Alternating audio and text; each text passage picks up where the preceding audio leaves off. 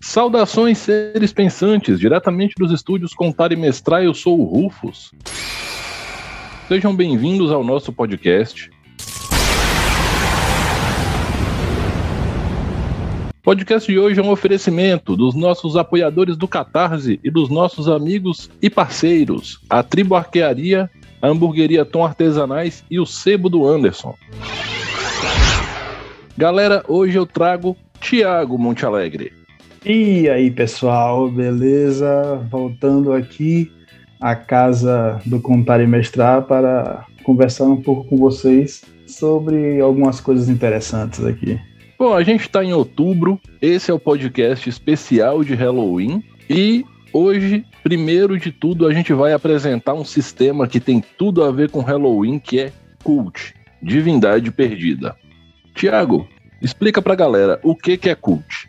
É, bom, é, Cult é um RPG, né, bem... um RPG contemporâneo, né, a sua primeira edição surgiu em 91, é, ele tem sua quarta edição agora, e na minha opinião é a mais grandiosa de todas, e é um RPG de terror, foda pra cacete, é, mais 18 total, né, Não, nem precisava dessa informação, ou precisava, né, e é um RPG suecozinho bem divertido. Bem divertido mesmo. Bacana. Então, Cult nasceu em 91, tá na quarta edição. Ele usa um sistema próprio, ele usa algum sistema que é licença aberta, como é que, que é esse rolê? Bom, ele usa o Powered by the Apocalypse, né, PBTA para os mais íntimos, que foi desenvolvido pelo Miguel Miguel Baker e Vincent Baker, né, para para o seu jogo, né, que saiu em 2010, o Apocalypse World, e é um, uma, um sistema totalmente licença aberta. Eles até é, incentivam isso, né? Os breakers eles projetaram o, o mecanismo do, do PBTA para que outros designers de jogos pudessem hackeá-lo assim, criando jogos com mecânicas semelhantes, mas mundos e regras completamente únicos. E esse é o caso do Cult, né? O Cult usa esse sistema e cara, esse sistema em Cult ele faz muito sentido, tá ligado? O, a, a, mecânica do PBTA é usar os movimentos, certo? Só que antes disso, uma regra, uma regra universal para jogos que usam o, o PBTA é que a ficção deve vir em primeiro lugar. O que seria ficção? Ficção é tudo o que acontece no mundo dos personagens que estamos imaginando. No PBTA existem os movimentos, certo? Que são coisas que nós jogamos dados para ver se nossos personagens vão conseguir executar determinadas tarefas. Cifrando com a linguagem de D20, os movimentos seriam uma mistura de ações pré-definidas com as features de classe do seu personagem, certo? Que definem o que, que ele tem de único. Não é isso, Thiago? Sim, sim. É, só que no PBTA existe uma, uma lista padrão, né? Onde, é, independente do seu personagem é, sei lá, um, um, paladino ou um guerreiro, ele vai ter esses, essa lista de movimentos. E uma coisa muito interessante que o, o PBTA incentiva é que esses movimentos só podem ser engatilhados, só podem ser ativados quando a consequência dessa sua ação vai mudar drasticamente a, a, a ficção. E isso é muito foda porque isso é uma coisa que me incomoda já faz um tempo, que é você ficar rolando dado direto, direto, direto, para coisas teoricamente inúteis, assim, tá ligado? Porque você, por exemplo, você pediria para um bárbaro fazer um, um, uma jogada de arrombar a porta, se, porra, ele é um bárbaro, então, tipo. Nada pode me deter! Né? Então, né? Se fosse uma porta assim diferenciada, ainda vai, mas uma porta correca, chulezinha, é. normal, né? Se for aquela porta de ferro, aí.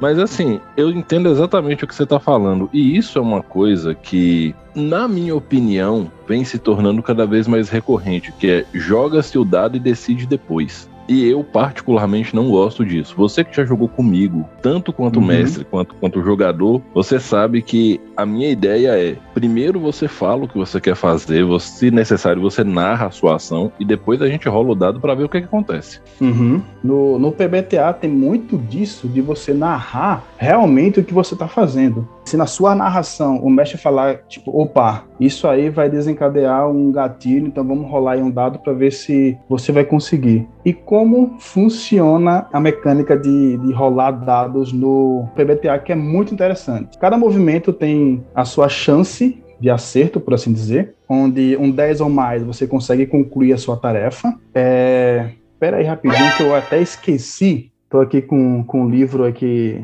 em mãos, né? Sempre. Esperei rapidinho, Rufeira, com certeza essa patrícia vai cortar, né? Não! Ah, aqui. Com 10 ou mais, você tem uma ação super bem sucedida. Com 7 ou 9, você consegue fazer aquilo que você estava querendo, só que você vai ter uma consequência negativa por conta disso. E menos 6, você falha totalmente. Só que tá ligado aquela expressão é com erro que se aprende? Quando você tira um 6 no dado, no Dungeon World, pelo menos, que é outro cenário que usa o sistema PBTA, você acaba ganhando XP. Então isso eu achei muito, legal isso aí. Então você se fode, mas nem tanto, basicamente.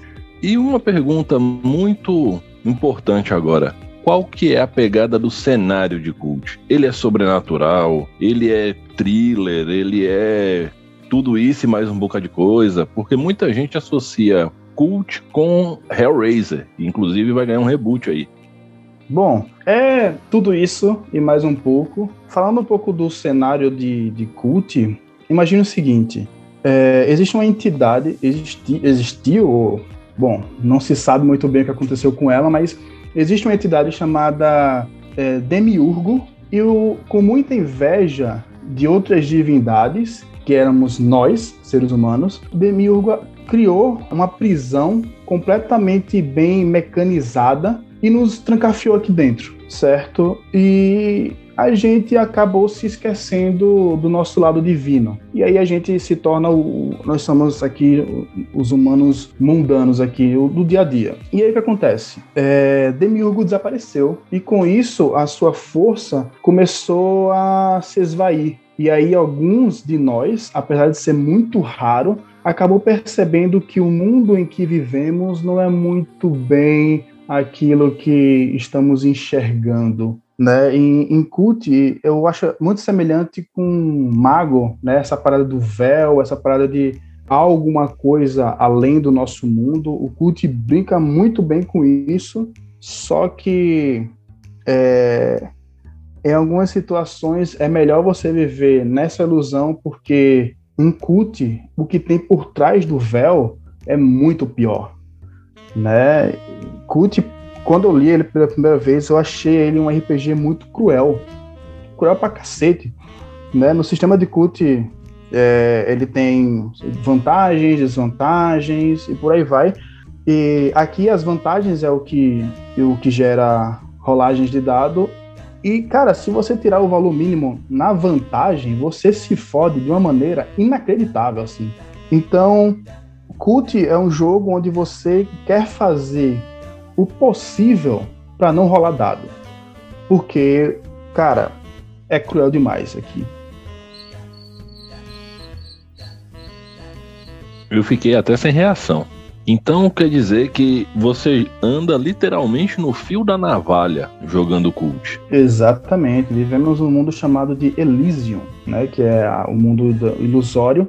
E é muito massa como ele coloca. Existem os carcereiros, né? E o que são esses carcereiros e como eles nos mantêm dentro da prisão. Simplesmente é político, é, sei lá, algum famoso TikTok, sabe? É, pessoas do, da área do entretenimento essas coisas fazem com que nós, seres humanos, fiquemos vivendo nesse mundo e aí nós não conseguimos enxergar o que está além. E isso é muito, muito bem pensado, assim, na minha opinião, tá ligado?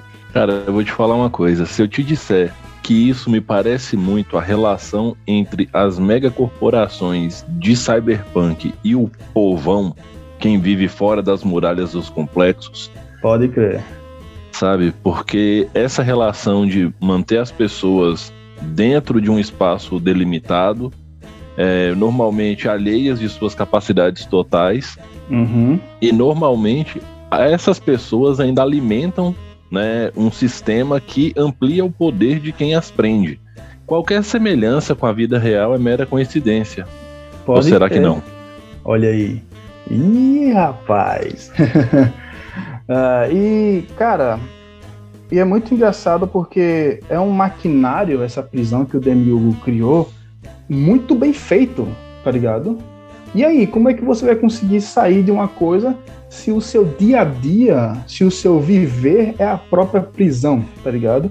E aí, quando alguns, que eles são chamados de conscientes, quando algumas pessoas começam a. Eles não sabem que estão vivendo dentro da ilusão, mas eles têm a desconfiança de que algo está estranho no mundo. É esses personagens que o, os jogadores vão, vão, vão jogar, por assim dizer. E, velho, a cada descoberta é assim, choque demais. Porque, sei lá, sei lá, aquele modelo né, do TikTok, você vê ele todo bonitão, todo padrãozão. Cara, na verdade, ele pode ser uma criatura totalmente disforme, tá ligado? E como o cult, cada vez que você vai descobrindo e vai adentrando no mundo, você vai ter que fazer acordos com algumas entidades, contratos de sangue e, e, e por aí vai, tá ligado? Então, você vai adentrando em um mundo sombrio que você não sabe se, putz, eu gostaria de voltar para o que eu tava vivendo e não viver mais isso aqui, porque é foda. Me corrija se eu estiver errado. Quanto mais fundo você vai nas descobertas, mais o mundo vai se tornando amoral, não é isso? Sim, exatamente. Exatamente. É essa pegada mesmo. É um, um bagulho bem. É, os RPGs de HP Lovecraft, né? Quanto mais você vai descobrindo sobre os mitos, mais loucaço você vai ficando e mais fudido da cabeça, né? Então, não tem por onde correr. É, essa pegada, ela realmente tem a ver com os contos e toda, todo o contexto que inspirou Clive Barker para criar o Hellraiser. Uhum. Porque se você explorar um pouco mais dos contos e mitologias do lugar de onde vêm os cenobitas, tem umas paradas muito parecidas com isso. Sim, muito com, parecidas. Com certeza, o Hellraiser, ele veio antes do, do, da primeira edição de Cult. O Hellraiser, ele é de 85, né, por aí. O Hellraiser 1 é 88, se eu não me engano. Então, aí já, opa, porque o que acontece? No, no Hellraiser, me corrija agora se eu estiver errado. A caixa de Le Marchand, acho que é assim que se fala, Isso. ela é um portal. Exatamente. Né? E como o Cult, ele também vai brincar com outras dimensões, outros mundos, outras criaturas. Cara, a semelhança com, com Hellraiser é muito nítida, tá ligado? Só no que no caso no Hellraiser o portal é para criaturas que encontraram o prazer na, em uma dor excruciante e inacreditável, né? Mas isso aí é detalhe. A questão é, mas né, no caso é porque isso não fica bem explicado. No Hellraiser, os cenobitas eles seriam facilitando por uma questão de analogia. Cenobitas estão para Leviatã como os anjos estão para o Deus cristão. Olha aí. Certo? E uma criatura chamada Leviatã, que dizem que é a criatura criatura que duelou com Deus perdeu e caiu no abismo, ela morreu, mas não morreu, certo? Porque ela não pode ser morta, mas o corpo dela já não vive mais. E hum. em, do corpo dela nasceram os primeiros cenobitas, que são os keepers, como eles chamam, né? Os custódios ou guardiões, depende da tradução. E eles construíram uma cidade chamada Metrópolis. Metrópolis. Veja só, tem essa cidade aqui no CUT. Metrópolis, a cidade dos prazeres, uma cidade extradimensional. Muitas vezes ela parece uma Nova York de noite, assim, os desenhos, sempre uns prédios de vidro, umas coisas assim. Uhum. Só que ela mistura todos os tipos de arquitetura de todos os tempos, do passado, do presente e do futuro, e é o lugar onde você encontra todas as formas de prazer. Caralho, e que louco. Nesse contexto, você exclui a moralidade e você foca no prazer. Então, da mesma forma que você vai encontrar todas as coisas que geram prazer que a gente acha normal, desde boa cama para dormir, comida que você gosta, pessoal que tem a, o problema da luxúria, né? Tem casas de prazer de todas as formas, aí vai para as coisas que a sociedade atual já começa a botar tabu demais, tipo BDSM, chipare, só que o negócio evolui e aí entra na parada daqueles cenobitas do filme. É... Que são as pessoas que começam a infringir autoferimento ou pedir para alguém causar esses ferimentos para sentir uma dor tão grande e depois dessa dor vem um prazer, que é um prazer tão prazeroso que causa uma outra dor e esse negócio vira um loop infinito, é uma doideira. E fora que, além disso, você ainda vai ter que lidar com outras coisas, que é o lado perverso do prazer, que é canibalismo, todas as outras coisas que não precisam ser faladas aqui porque não, não gera nada de bom para ninguém. É, pode crer.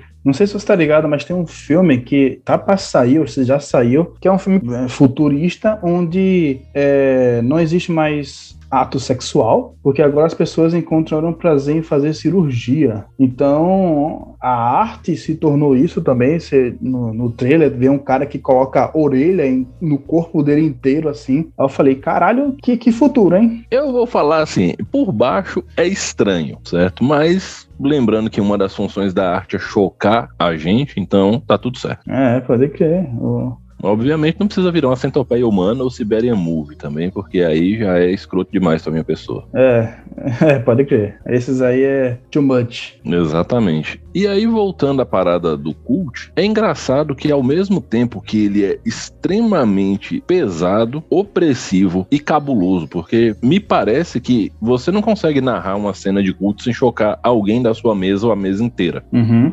Isso é uma coisa que para mim ficou bem clara. Mas ao mesmo tempo ele tem uma pegada filosófica que beira o Matrix 1, né? Sim, sim, sim. Essa parada do ah, isso aqui não é real ou não, tá ligado? Então ele tem uma pegada bem filosófica e, cara, por ele, mesmo assim, ele tratando de temas tão pesados, eu acho o livro muito responsável, porque ele tem um capítulo inteiro dedicado a como você conduzir esse tipo de aventura, né?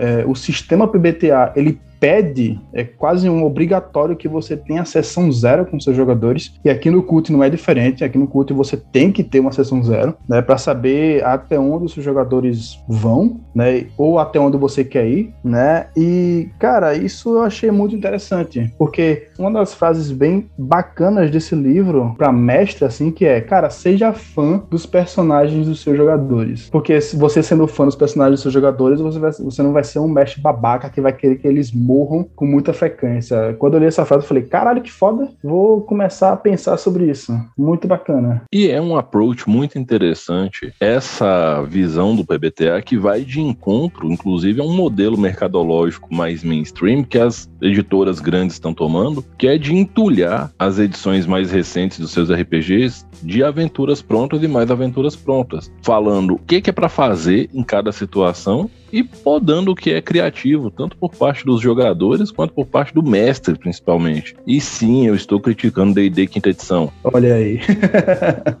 Cara, o PBTA ele incentiva muito ao mestre e aos jogadores criarem. Tanto que no, no livro do Dungeon World, velho, não tem quase número de estatística nenhum, assim. Porque é para você criar a parada. Monstro, né? Tem um capítulo dedicado para monstros aqui, o que tem a descrições e algumas palavras-chave para inspirar o mestre a lidar com aquele monstro em determinada situação. Então isso é bem interessante. E isso também tem no Cult. Então imagine só a bagaceira que deve ser. Realmente me gera uma curiosidade muito grande. E Cult é um livro muito bonito, né? Ele tem uma arte de cair o queixo. Pode crer. A Buró, né, um livro que tem a Buró como editora, mandou muito bem nesse livro. Cacete, é um livro para você ler admirando mesmo. Eu gosto muito do cuidado que a Buró tem com os produtos dela desde o início. Quando ela estava começando lá atrás, eu comprei o primeiro Old Dragon, pequenininho, e por uhum. mais que ele fosse um livro simples em brochura padrão, capa cartão, ele é muito bem feito e ele é muito agradável. Sim. Eu me apaixonei pelo trabalho da Buró quando eu comprei a caixa de Blood and Honor, né, a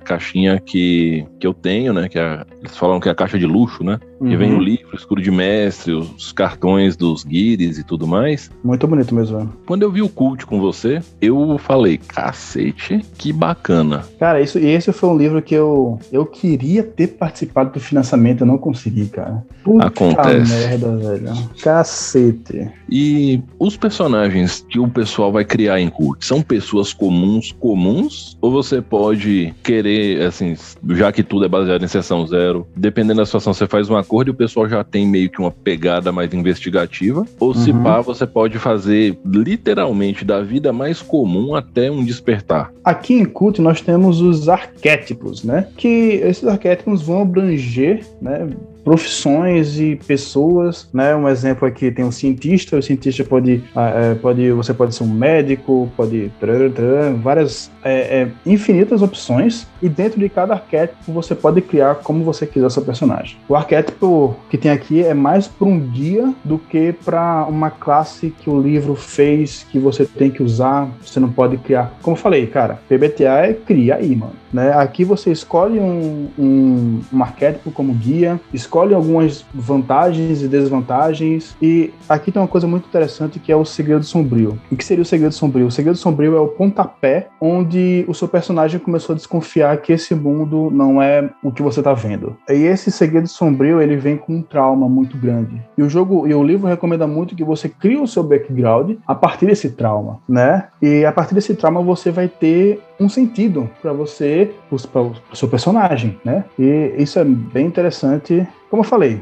PBTA é cria, a sessão zero tá aí, então você pode chegar e combinar com o seu grupo para todo mundo, sei lá, ser investigadores ou ser todo mundo alienado. Tem essa opção aqui, você pode ser uma pessoa que está embarcada no nosso mundo e foda-se, né? E mais para frente, para jogadores mais experientes, você pode jogar com iluminados, que são pessoas que estão, estão cientes de tudo e que usam até poderes é, por conta de contratos com criaturas esquisitas. Então, mais uma vez, aquele velho disclaimer para audiência: se você é menor de idade, você está ouvindo isso aqui, saiba, você não deve jogar cult. A gente está Uhum. falando aqui, né, de contratos de sangue, acordo por alma ou coisas mais pérfidas e não é imoral certas coisas que o jogo traz, porque o imoral ele vai de encontro à moralidade estabelecida. Uhum. Ele é amoral. O conceito de moral para certas criaturas desse tipo de cenário, assim como acontece em World of Darkness ou em qualquer título da editora Diamond, essas criaturas não conhecem a moralidade humana e a moralidade humana para elas é no máximo uma peculiaridade incômoda.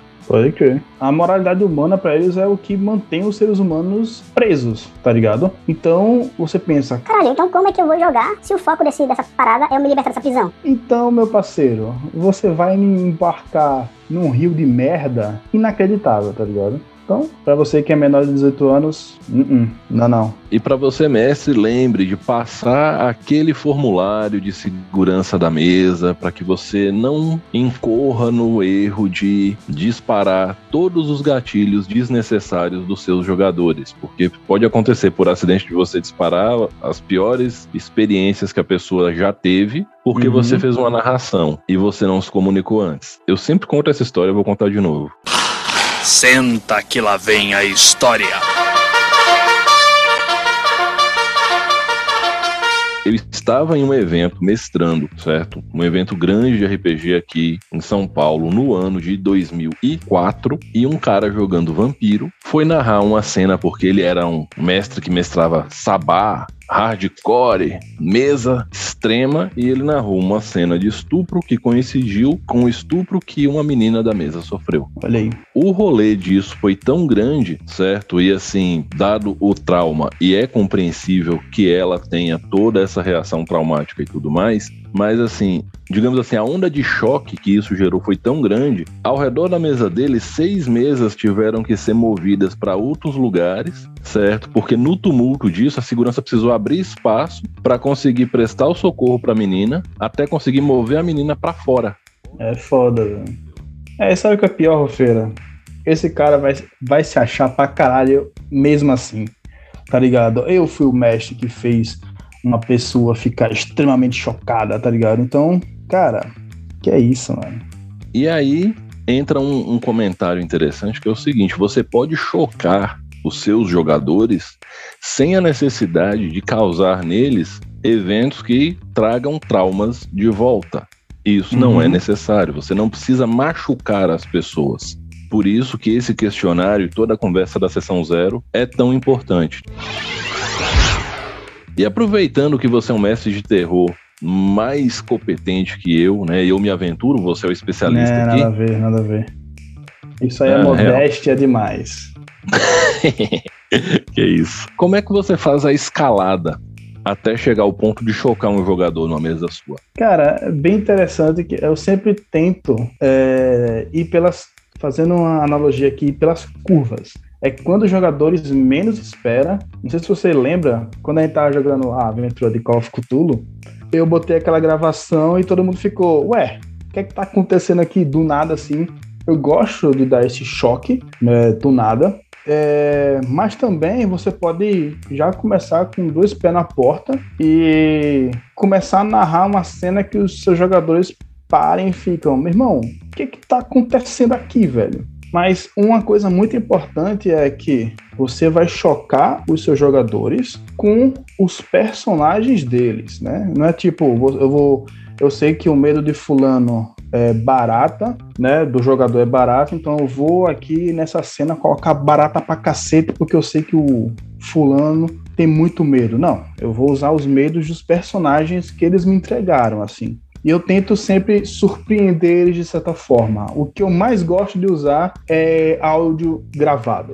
Sabe, a de, a de Call of Cthulhu, eu gravei um áudio em que eu dei um espaço no tempo em que eu, né, jogador mestre lá, fazia uma ação e a gravação interagia comigo. Isso deixou os jogadores perplexos, por assim dizer. Tecnologia, pessoal. Tecnologia. Não é magia, não é feitiçaria. É tecnologia. Um parênteses.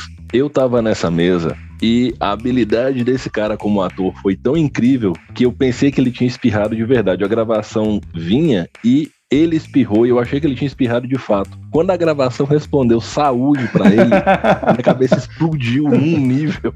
Isso foi, foi muito, muito bacana, velho. Nessa aventura que eu tô mestrando de Cult, tô mostrando, tô mestrando a aventura de Cult, eu já comecei narrando uma cena que eu mandei pra Rufeira essa cena. Rufeira ficou extremamente chocada. É, e, cara, essa cena foi um punch tão grande joga, no, nos jogadores que foi tipo, caralho, é nisso que a gente vai, é assim que a gente vai jogar, beleza. Quando eu terminei de narrar, eles fizeram a ação deles e eu simplesmente lancei a pergunta: tá, mas diga aí, como seus personagens morreram? Aí todo mundo parou assim, ficou olhando um pro outro. Como é que é, Thiago? Não, como seus jogadores morreram? E aí eu obriguei, não obriguei, mas aí a próxima ação que os, que os personagens dele tinham que fazer, que os jogadores deles tinham que fazer, é narrar como os personagens deles morreram. E aí eu dei prosseguimento à, à história, mas outra vez, comecei com a- o Punch, uma narrativa poderosa, por assim dizer. Depois eu surpreendi eles com, tá, diga aí, seus personagens morreram como? Esse punch que você deu neles é o punch que, ressalvadas as devidas proporções, é o punch que todo jogador que pega o livro de Caronte tem. Porque a primeira frase do livro de Caronte é: Você morreu. Olha aí. É, é. Caronte é um jogo muito bacana e também com a temática mais densa, mais dark, que a Rugnimunin trouxe pro Brasil e vale a pena conhecer. Olha aí. Tem uma, o, o board game do. Acho que é do Dark Souls, em que quando você abre a caixa, pela primeira vez, a primeira frase que aparece é You are dead.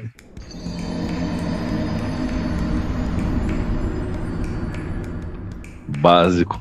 Obrigado. E aí vem um outro ponto. Nessa questão dessa discussão da sessão zero, muita gente vem falar pra mim, eu já ouvi em várias situações. Ah, mas aí a pessoa vai chegar pra você e vai falar: "Ah, eu não gosto de terror". Você concorda comigo que quando você propõe uma aventura de cult ou algo nessa pegada, você já avisa: "Olha, essa é uma aventura de terror. Exatamente. Ao mesmo tempo que a gente tem que saber o que, que não pode ser tratado, não dá para cortar tudo. Uhum, exatamente. Eu acho que não tem isso. É, sei lá, não, não me vem à cabeça você chegar e falar, pessoal, é, próxima, próxima, próxima campanha que eu quero mexer para vocês é uma aventura de terror, certo? Aí todo mundo, ok, aceitamos. Vamos jogar, vamos para a sessão zero. E a primeira coisa que a pessoa fala é porque, Thiago, eu não gosto muito de terror. Bicho, o que, é que tu tá fazendo aqui, brother? Então, não tem, não tem como isso.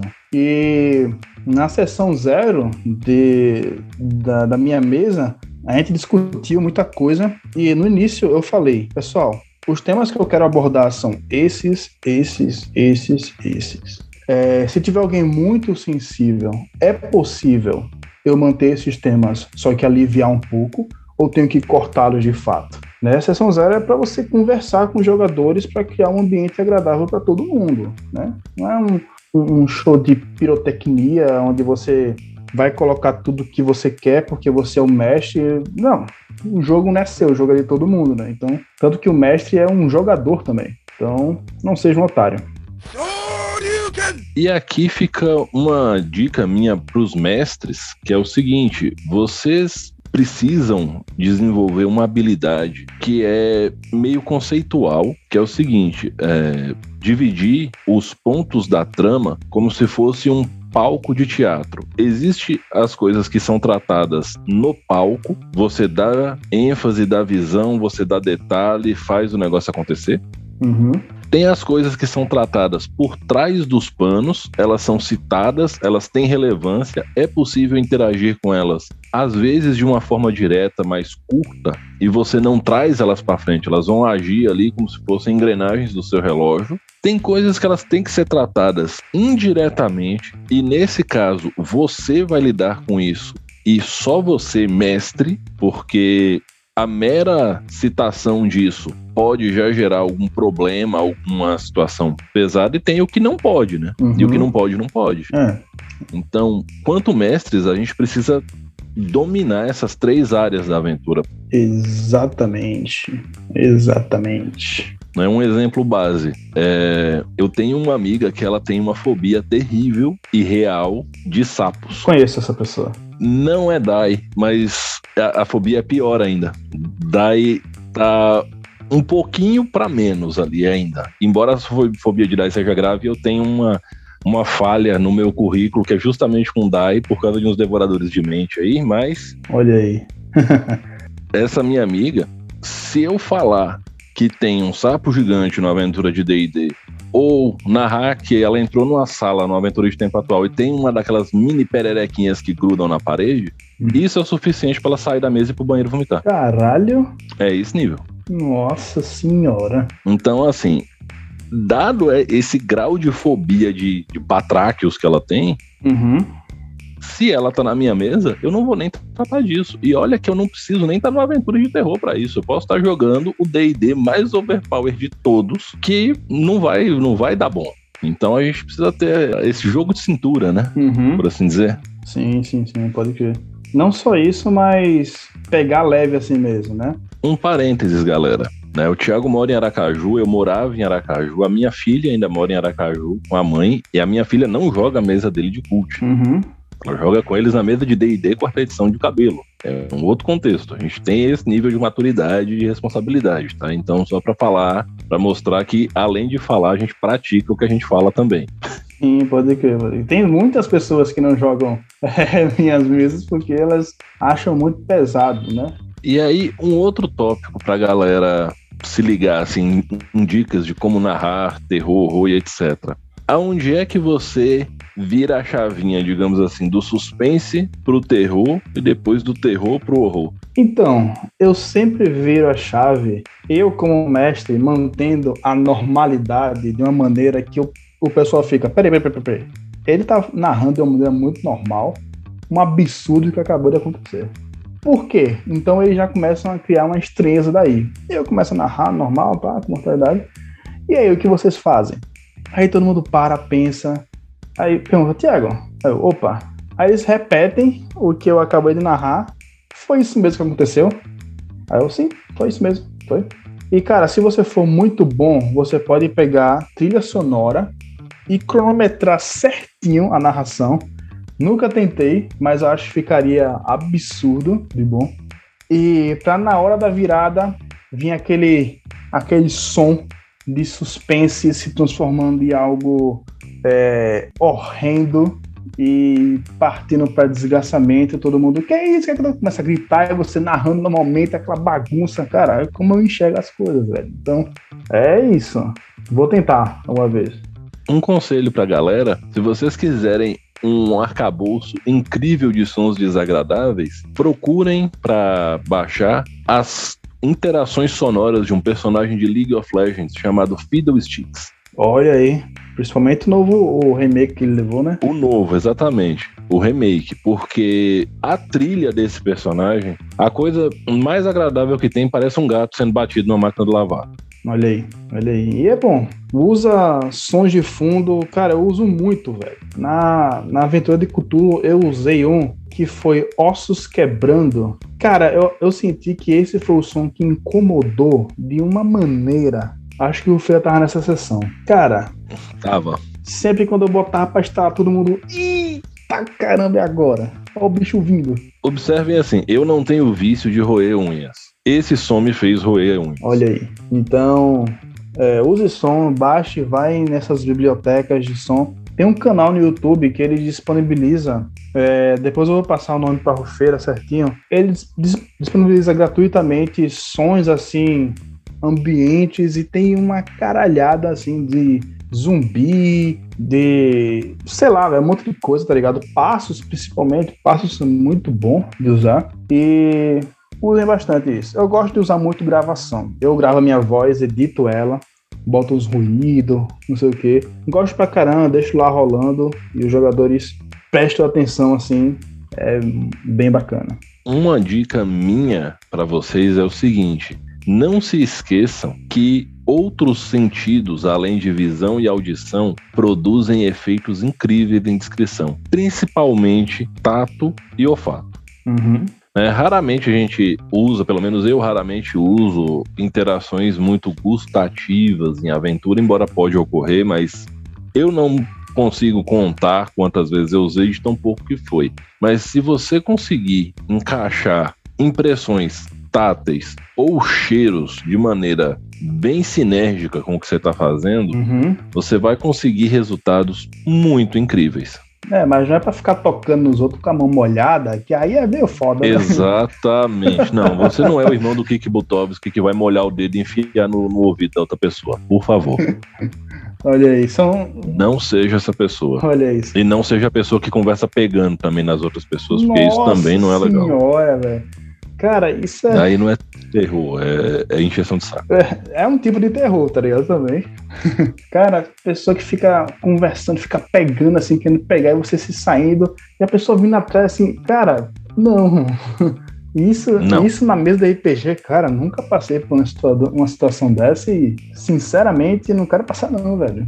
Bom, eu nunca passei, mas já presenciei também na época de evento e não recomendo pra ninguém. Já baixa Também foi uma das coisas que gerou confusão. Já baixa aquela história de Júnior que ele falou que na, na aventura de vampiro, daqui a pouco tava todo mundo trocando soco. Então, tipo, Ah, foi o live de vampiro e o maluco deu uma voadora nele, porque entrou demais no personagem e esqueceu que tem uma regra no live action que impede você de tocar a outra pessoa que tá jogando com você. pois é, então assim. Se você pegar o livrinho Teatro da Mente, a última edição dele ainda é do início dos anos 2000, você vai ver que a primeira regra do live action é sem contato físico. Mas foda-se contato físico, tome-lhe voadora. É isso Abraço. Júnior. Olha aí. Uma coisa que é importante a gente falar, que a gente está falando de técnicas que a gente utiliza para narrar terror, horror, suspense e esses temas é, mais densos, né, de atmosfera mais pesada, é sempre interessante você lembrar do método Stephen King, né? Você pode gerar um incômodo, depois um pouco mais de incômodo, depois você vem com terrorzinho, terrorzinho, terrorzão, e vai escalando e depois você junta tudo isso e sacode na cara dos seus jogadores. É. Que normalmente você vai utilizar isso numa cena que provavelmente é o clímax da sua aventura. E ou tem um monstro muito cavernoso envolvido, ou tem um ambiente mais cavernoso do que um monstro poderia ser envolvido. Exatamente, exatamente. Geralmente em aventuras de terror, narrando, cara, você não mostrar um monstro de início pode ser uma carta muito interessante. Botações do monstro se aproximando, da respiração. Você fala, cara, você tá você narrando para os jogadores, velho, tá muito escuro. Vocês não conseguem enxergar um palmo à, frente de vocês, mas vocês conseguem sentir uma pulsação. Vocês não entendem como, mas parece ter alguma coisa à frente de vocês emanando algo ruim. Vocês sentem isso. Então, quando você começa a narrar isso, velho, a imaginação dos jogadores, para que porra é esse monstro, vai além, tá ligado? Você nem mostrou ele. Exatamente. Ou às vezes o foco dessas perturbações todas é um elemento do cenário que ninguém vai dar crédito. E nesse ponto, embora o filme seja meio duvidoso, a gente pode usar como um exemplo muito bom disso a boneca Annabelle. Olha aí. Por quê? É uma boneca de pano comum, ela vai estar tá lá, ela vai perturbar o ambiente, ela vai deixar mensagem escrita, vai fazer barulho, vai. desgraceira. Ela vai causar todos uhum. os efeitos que seriam causados, digamos assim, por um fantasma, eles vêm da boneca. E a boneca tá sempre lá. E você sempre narra a boneca, junto com outros elementos. Obviamente você não vai falar, ah, e tem uma boneca. Na terceira uhum. vez que uhum. você falar, tem uma boneca, o pessoal vai matar que essa boneca tem alguma coisa ali. Mas você compõe o ambiente com uhum. ela. Ou pode ser uma boneca, pode ser um quadro. Quem lembra daqueles quadros da década de 90 que eram impressos em impressora laser com tinta brilhante e você tinha a impressão que o olho do quadro mexia olhando para você quando você se deslocava dentro do quarto? Pode ser um quadro uhum. desse. Sim, ou aqueles quadros de família que eles eram em preto e branco que parecia que o rosto estava saindo de uma névoa e tem nas casas de antigamente. Normalmente sua avó pode ter um quadro desse. Cara, eu sempre achei isso extremamente bizarro, velho. Exatamente. Principalmente pintura, assim, da sua família que você pendura em um quadro muito grande. Velho, eu acho muito estranho. Não sei porquê. Mas, né? Ou então, é, uma dica também é que você faça com que esse objeto que tá ocasionando todo esse horror seja um item que os jogadores têm que carregar para sempre, né? Ou então até um certo período. Então, isso os jogadores, cara, o que que tá acontecendo? Eles vão ter que se ligar que o que tudo isso está acontecendo é por causa do item que eles estão carregando, né? Pode ser uma chave que eles vão ter que abrir, é, uma chave normal de uma porta, só que ao mesmo tempo essa chave também abre um portal para outra dimensão e por aí vai. Pode ser a melhor arma mágica do seu grupo de medieval, sabe?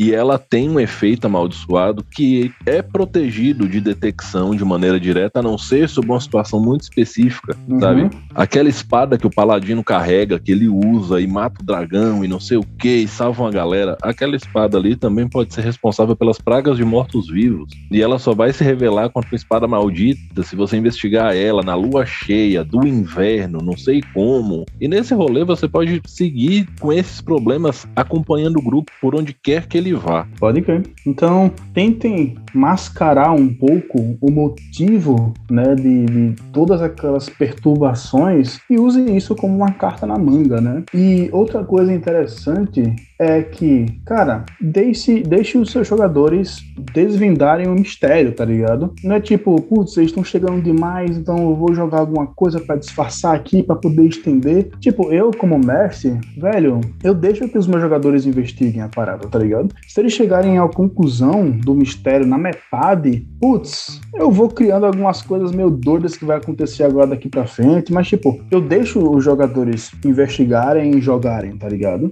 Eu não fico adicionando pistas completamente impossíveis de ele descobrir, porque senão aí eu estaria, de certa forma, roubando, né? Então... E não é só isso, não é todo mundo que tem paciência para montar um quebra-cabeça de 50 peças, uhum. quanto mais para desvendar uma, uma pista complexa, tipo aquele Cryptex que tem no, no Código da Vinci, por exemplo. É, pode crer, tipo. Uma grade de cifra. Tá ligado? Então, é, quando eu tava jogando, quando eu tava mestrando, voltando a de curso novamente, os meus jogadores ficavam matando as charadas muito rápido, tá ligado?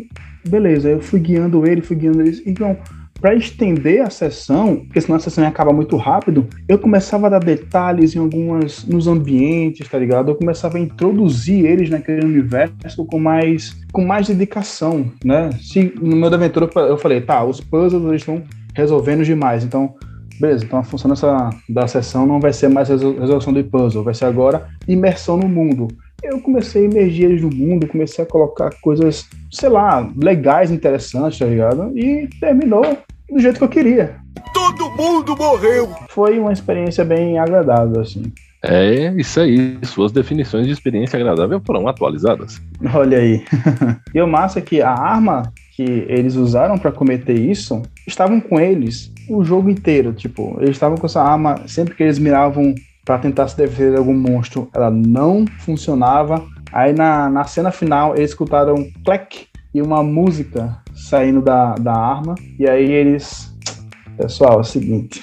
A gente vai ter que fazer uns bagulho aqui agora. E aí foi um show à parte. Né? Quero agradecer meus jogadores, que a galera realmente entrou de cabeça assim, tá ligado? Você que é, vai jogar um RPG de terror, cara, deixa seu celular de lado assim, tá ligado? Foque na aventura. Garanta você que você vai ter uma imersão e um divertimento absoluto, cara. Então, tipo, para mim, RPG de terror e imersão, a imersão é uma regra absoluta, assim tá ligado? Conversa paralela, ficar rindo, esse tipo de coisa, cara, isso atrapalha de uma maneira inacreditável, tá ligado? Então, pessoal, concentração aí, principalmente quando o mestre tá narrando, você interromper o mestre narrando é uma bosta inacreditável, então Fica a dica aí. E uma dica para os mestres é o seguinte: fique atento para ver se a imersão está sendo positiva ou se seus jogadores estão realmente começando a sentir mal. E nesse caso são os jogadores mesmo. Se a coisa perder um pouco o controle e você sentir que está pesado em excesso, faça uma pausa. É mais interessante Exatamente. você fazer uma pausa, dar uns 10 minutos para a galera tomar um café, beber uma água e etc e tal e voltar do que você correr o risco de alguém acabar contando uma piada no meio da sua descrição mais desgraçada. Já pensou, velho? Caralho. Sei lá, velho. Não, não sei o que faria nessa situação. Não sei se eu. Pessoal, é o seguinte, acabou a aventura aqui. E é isso. Você, Fulano, vai se fuder. levantaria e indo embora. Não sei se eu agiria dessa forma, ou não sei se eu pararia de narrar. Todo mundo com certeza olharia para aquela pessoa e ela se sentiria completamente envergonhada. Então, cara, não sei, velho. E essa parada de parar, dar uma pausa, o livro recomenda isso, velho. Olha aí, Rufeira tá. Rufeira é o mestre, velho. Caramba, que é isso, velho. Então, o, o, livro recomenda que, tipo, tá, depois de, um, de, algumas horas jogando, pare um pouco, né? Os jogadores aí para beber uma água, relaxar, andar um pouco, pensar nos próximos passos, né? Uma dica para o mestre que, que você deve dar. Use esse tempo para você pensar nos próximos passos, se os jogadores interferiram um pouco na sua história. Então, siga em frente, olhe para o lado, como diz aí a carreta fracão.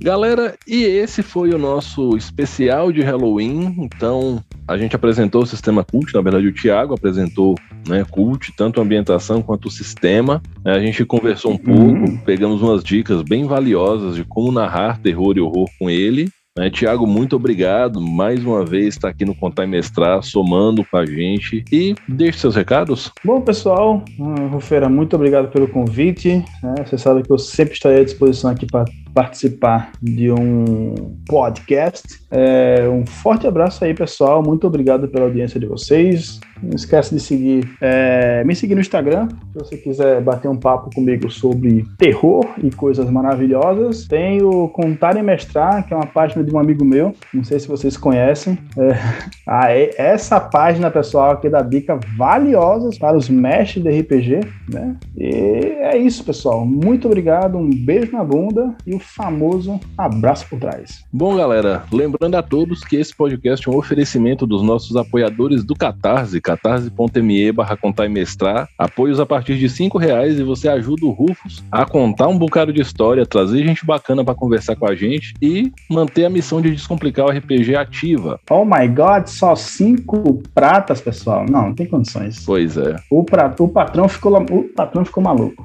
Lembrando também que esse podcast é um oferecimento dos nossos amigos e parceiros, a Tribo Arquearia de Porto Alegre, onde o meu amigo Ramoim vai te ensinar a ser um arqueiro moderno, a hamburgueria Tom Artesanais, lá de Montes Claros, onde Júnior vai matar sua fome com os kaiju burgers que ele faz, porque o sanduíche de lá é um bagulho cabuloso. Chama, Júnior! E o Sebo do Anderson, lá de Recife, onde o meu amigo Anderson tem vários tesouros das HQs da década de 80, 90, algumas coisas atuais e muito mangá também. E galera, como eu sempre digo no final, respeitem-se, divirtam divirtam-se, dividam o lanche. A pandemia ainda não acabou, mas tá acabando, então álcool gel, máscara, distanciamento sempre possível. Vacinem-se, vacinem suas crianças. Mais uma vez, respeitem-se, divirtam-se. Esse foi o especial de Halloween do Contar e Mestrar. Um grande abraço e até a próxima. Olha aí, cara, o, o, o fato de loja de livro usado se chamar sebo é de uma sacanagem inacreditável. Concordo. Concordo